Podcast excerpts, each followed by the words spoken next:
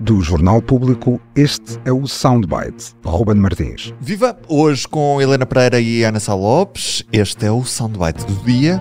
No encerramento das jornadas parlamentares do PSD, o líder do partido Luís Montenegro. Portugal precisa de alguém, e neste caso precisa do principal partido da oposição, a meu ver, que diga que o rei, se não vai nu, vai pelo menos seminu. Helena, o que eu quero saber é, afinal, como é que anda o rei em Portugal? Bom, é assim, pegando as palavras de, de Luís Montenegro, o rei vai seminu e vai seminu porquê?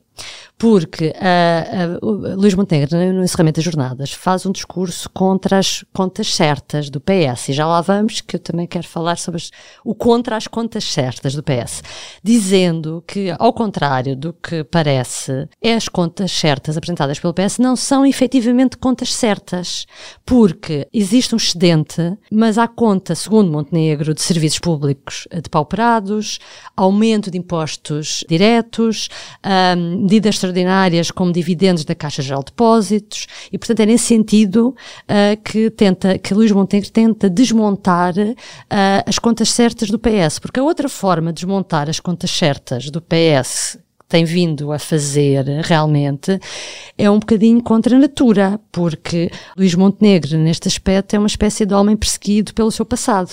Foi líder parlamentar do PST liderado por Passos Coelho, que tirou efetivamente Portugal da bancarrota, mas fica conhecido como sendo um governo de austeridade. É? Exatamente, e, e, Luís Montenegro foi um dos grandes porta-vozes desse projeto político. E, portanto, quando começou a, a, nos últimos dias, quando tem procurado criticar o governo, quer dizer, uh, não cola bem, as pessoas têm memória, não foi assim há tanto tempo, foi há 10 anos, as pessoas têm memória, além de que ainda por cima esta semana, Vítor Gaspar, que foi o ministro das Finanças desse governo e que agora está no FMI, fez uma análise do orçamento das projeções para 2024 de Portugal, que são muito mais pessimistas que o orçamento de, de António Costa. Portanto, olhamos para o PSD e ficamos sem perceber bem a que PSD é este, se está transfigurado ou com outras vestes, já agora, utilizando as palavras até de Montenegro. Estará Ana Sá Lopes pipi, bem arranjadinho e bem arrumadinho este PSD, é isso?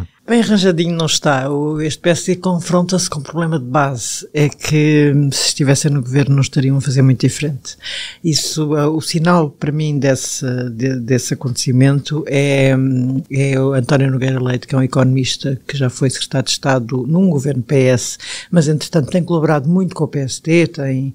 Aliás, foi com o António Guterres, já ninguém se lembra, só nós. Só nós, só nós, o que significa que pá, vamos esconder aqui, vamos esconder os bilhetes de identidade, os cartões de cidadão Olha, para dizermos bilhetes de identidade significa que já somos nos tempos é, do já bilhete é sinal, de identidade. Já é, já é, um, um sinal. sinal. É um sinal. Mas pronto, Nogueira Leite diz claramente que este é um orçamento em que é difícil, muito difícil estar contra. E isso é um sinal do que vai na direita, não digo nos dirigentes. Montenegro não pode ter outro discurso, obviamente tem que ser contra. Até em certa altura diz, ah, o, o, P, o PS veio a reboque, como dizia Miranda Sarmento, o líder parlamentar, o PS veio a reboque, o governo veio a reboque das nossas ideias. Quer dizer, isto é, é pouquinho para, para para a oposição é muito complexo, pois de facto há os impostos indiretos que eles criticam, mas de facto, para mim a grande oposição veio, sem dúvida, do Pedro Nuno Santos, que ontem, parecendo que estava um padre, estava transformado num padre, porque estava a falar assim aos cidadãos, muito devagarinho, disse coisas explosivas relativamente a este orçamento. Tu queres ver, Ana, que o, líder da oposição não é Luís Montenegro, mas sim Pedro Nuno Santos? Não, não ia tão longe de maneira nenhuma. Não, claro que não é o líder da oposição.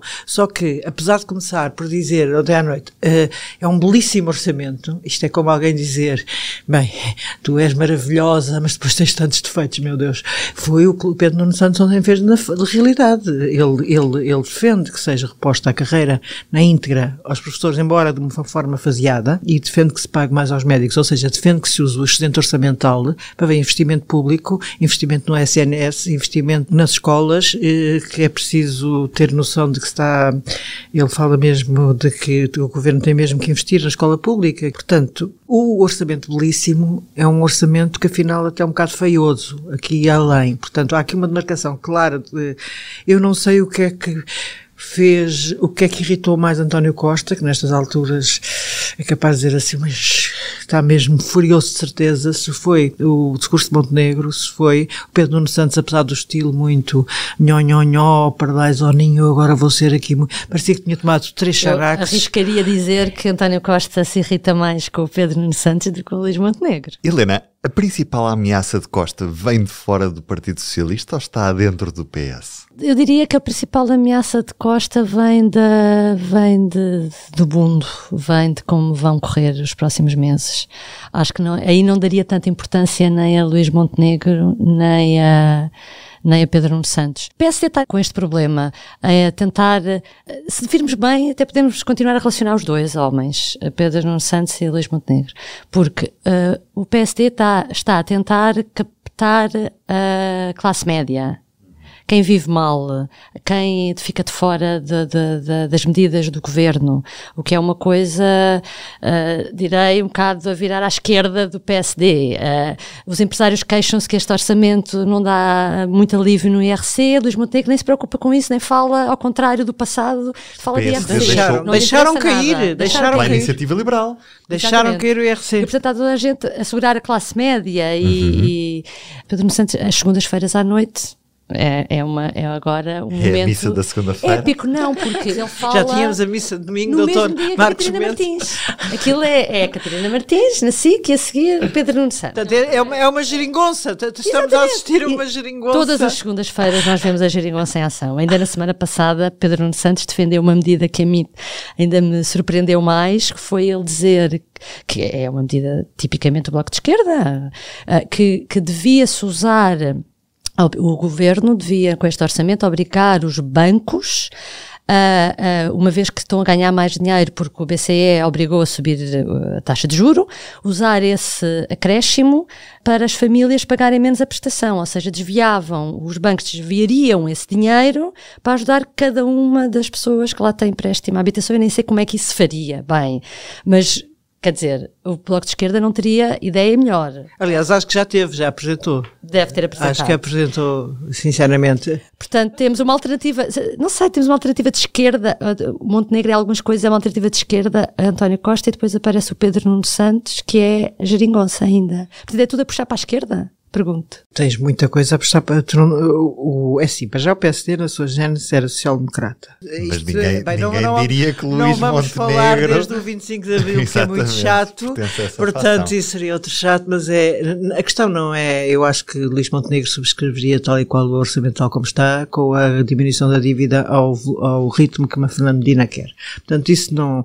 O resto depois vai tentar Uh, obviamente, como tentar, tentar dizer qualquer coisinha aos médicos, mas não se comprometeu, nem que os professores se comprometeu. Até agora, o que disse o PSD sobre os professores é que pediu ao tal Unidade Técnica não, de Apoio Orçamental a não pediu as contas e depois vão tomar se, ah, e depois vão tomar decisão. Portanto, enquanto Pedro Nuno Santos, portanto, não, também não vamos brincar aqui a dizer que o PSD está de esquerda, quer dizer, não está, eles querem aproximar-se, é evidente, de um grande eleitorado que são os professores, querem captá-lo, eh, mas, eh, mas não se comprometem. Quem dá mais aos professores é uma questão para certamente as próximas eleições ou o caminho até às próximas eleições, mas essas vão longas para já e já agora, Ana Sá Lopes. Ah, já agora recomendo um, um, um, texto do nosso colega Henrique Pinto Mesquita, que ontem foi cobrir as jornadas parlamentares do PSD, precisamente. O Francisco Assis foi às jornadas parlamentares do PSD. Eu tenho muitas dúvidas desta coisa de, de, de pessoas relevantes no PS andarem a passear pelas jornadas parlamentares do PSD. Mas como, parece que o convidaram na qualidade de Presidente do Conselho Económico e Social e pronto, e, e, e vice-versa, também pessoas do PSD porque são, isto são momentos partidários, extremamente partidários, e estar lá é simbólico. Mas pronto, ok. Presidente do Conselho Económico e Social. Mas depois ele disse uma coisa que o nosso, que o nosso camarada captou, foi de que poderia ainda vir a ser adversário do PSD. Portanto, a, a, a posicionar-se para uma luta eleitoral, uh, obviamente que há, ele não nega que possa ter objetivos presidenciais, não sei se também no futuro, de, penso que não, mas eh, a, a, a, disputa do PS, quando ela existir, se ele entrará, mas eh, pronto, ele está a posicionar-se, obviamente e claramente, para, para poder voltar. E vamos ver se isso pode ou não acontecer. E já agora, Helena Pereira? Já agora não tem nada a ver com política. Já agora, pronto, é, é, porque eu andei a pesquisar e descobri que a casa, a Maison Serge Gainsbourg em uh, Paris, que abriu dia 20 de setembro e onde o, o, músico e autor viveu com Jane Birkin vários anos, uh, abriu ao público para ser visitado e a bilheteira já fechou porque os bilhetes esgotaram até fevereiro e, portanto, eu falo disto porque, claro, que andei a pesquisar e, e fiquei a saber. Se alguém tiver um lugar para a Helena Pereira, digam, avisem, avisem. Ruben Martins, Ana Salopes e Helena Pereira, este foi mais um Soundbite. Voltamos amanhã. Até lá. Até lá. Siga o podcast na sua aplicação preferida para não perder os novos episódios. O público fica no ouvido. Na Toyota, vamos ao volante do novo Toyota CHR para um futuro mais sustentável. Se esse também é o seu destino, escolha juntar-se a nós. O novo Toyota CHR, para além de híbrido ou híbrido plug-in, incorpora materiais feitos de redes retiradas do mar. Assim, foi pensado para quem escolhe ter um estilo de vida mais ecológico e consciente. Cada escolha conta e escolher o novo Toyota CHR é ir mais além pelo planeta azul. Saiba mais em toyota.pt